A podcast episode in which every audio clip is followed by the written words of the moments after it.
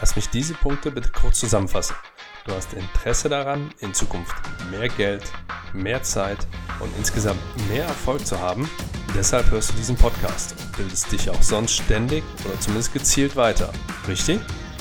So könnte eine gute Zusammenfassung aussehen, wenn wir über diesen Podcast sprechen.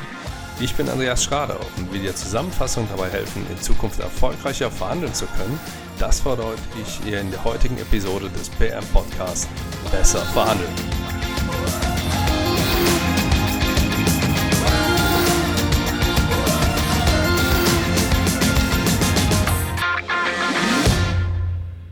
Bevor ich heute in das Thema einsteige, gehe ich noch kurz auf einen anderen Punkt ein.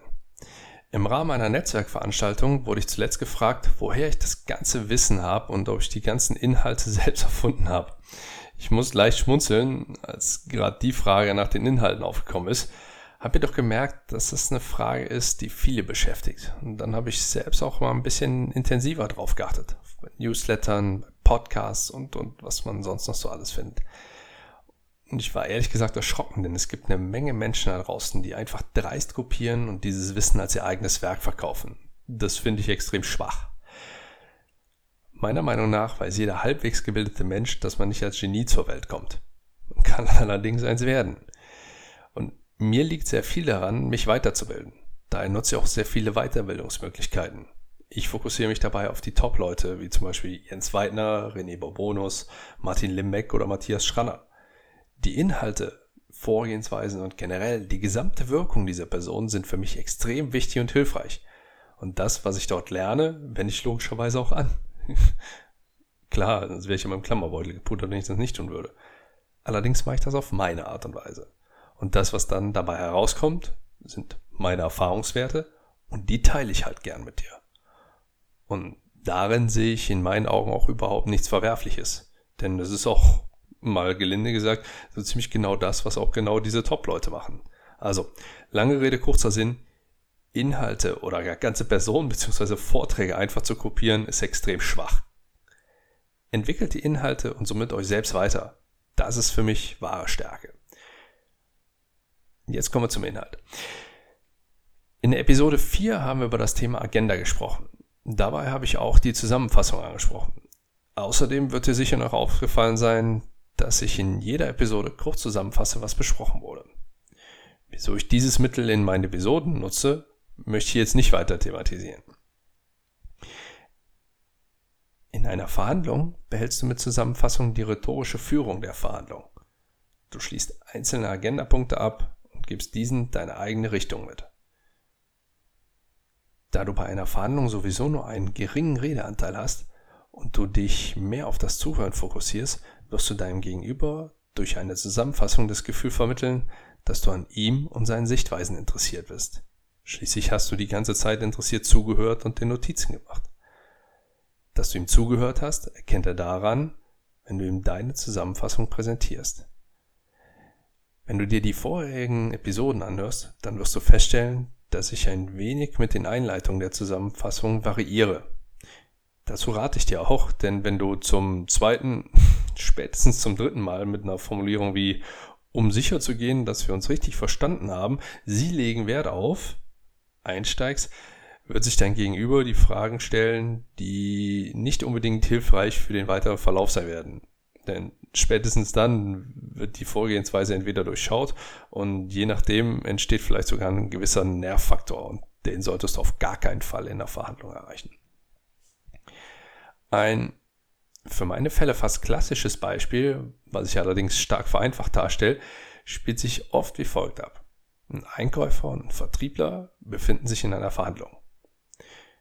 Wir wollen 10% Rabatt auf die gesamte Abnahmemenge des Produkts A für das nächste Kalenderjahr. Außerdem treten bei Produkt B immer häufiger Qualitätsmängel auf, weshalb wir auch hier 10% Rabatt haben wollen, so der Einkäufer. Vielen Dank für die detaillierte Aufführung. Um sicher zu sein, dass ich auch alles richtig verstanden habe, möchte ich einmal kurz zusammenfassen. Ihnen ist es daran gelegen, unsere Geschäftsbeziehung innerhalb der nächsten zwölf Monate zu intensivieren und dabei die Konditionen entsprechend anzupassen. Korrekt? Nun hast du zum einen die langfristige Zusammenarbeit auf den Tisch gebracht und auch die Rabatte angesprochen. Allerdings mit A, deinen eigenen Worten. Und B, und das ist an dieser Stelle noch viel wichtiger, ohne die konkreten Zahlen und Richtungen zu nennen. Die 10% Rabatt sind nun erstmal vom Tisch.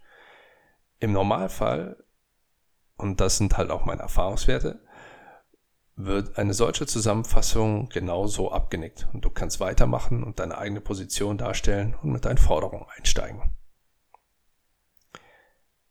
Außerdem eignet sich eine Zusammenfassung noch hervorragend dazu, Drohungen zu minimieren.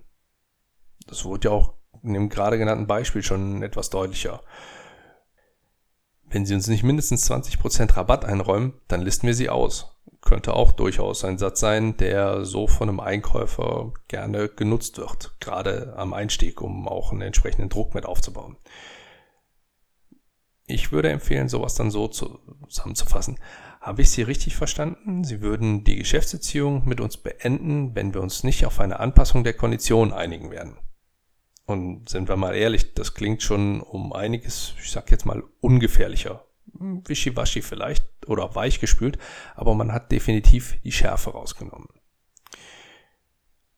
Der Hintergrund dieser Technik ist psychologischer Natur. Na klar, was auch sonst. Und wichtig ist, dass du zum einen keine Zahlen des Gegenübers akzeptierst und diese daher nicht mit in deine Zusammenfassung einbauen solltest, sei denn, sie sind zu deinem Vorteil.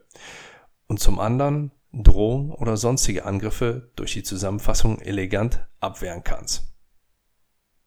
So, jetzt weißt du, wie du richtig zusammenfasst, wann eine Zusammenfassung sinnvoll ist und wie du Zusammenfassungen in deinen Verhandlungen wirkungsvoll einsetzen kannst. Wenn du diesen Tipp in deine nächste Verhandlung einbaust, dann wirst du garantiert besser verhandeln. Wenn du anderen Menschen dabei helfen magst, auch in Zukunft besser verhandeln zu können, dann empfehle diesen Podcast weiter und bewerte ihn mit 5 Sternen bei iTunes.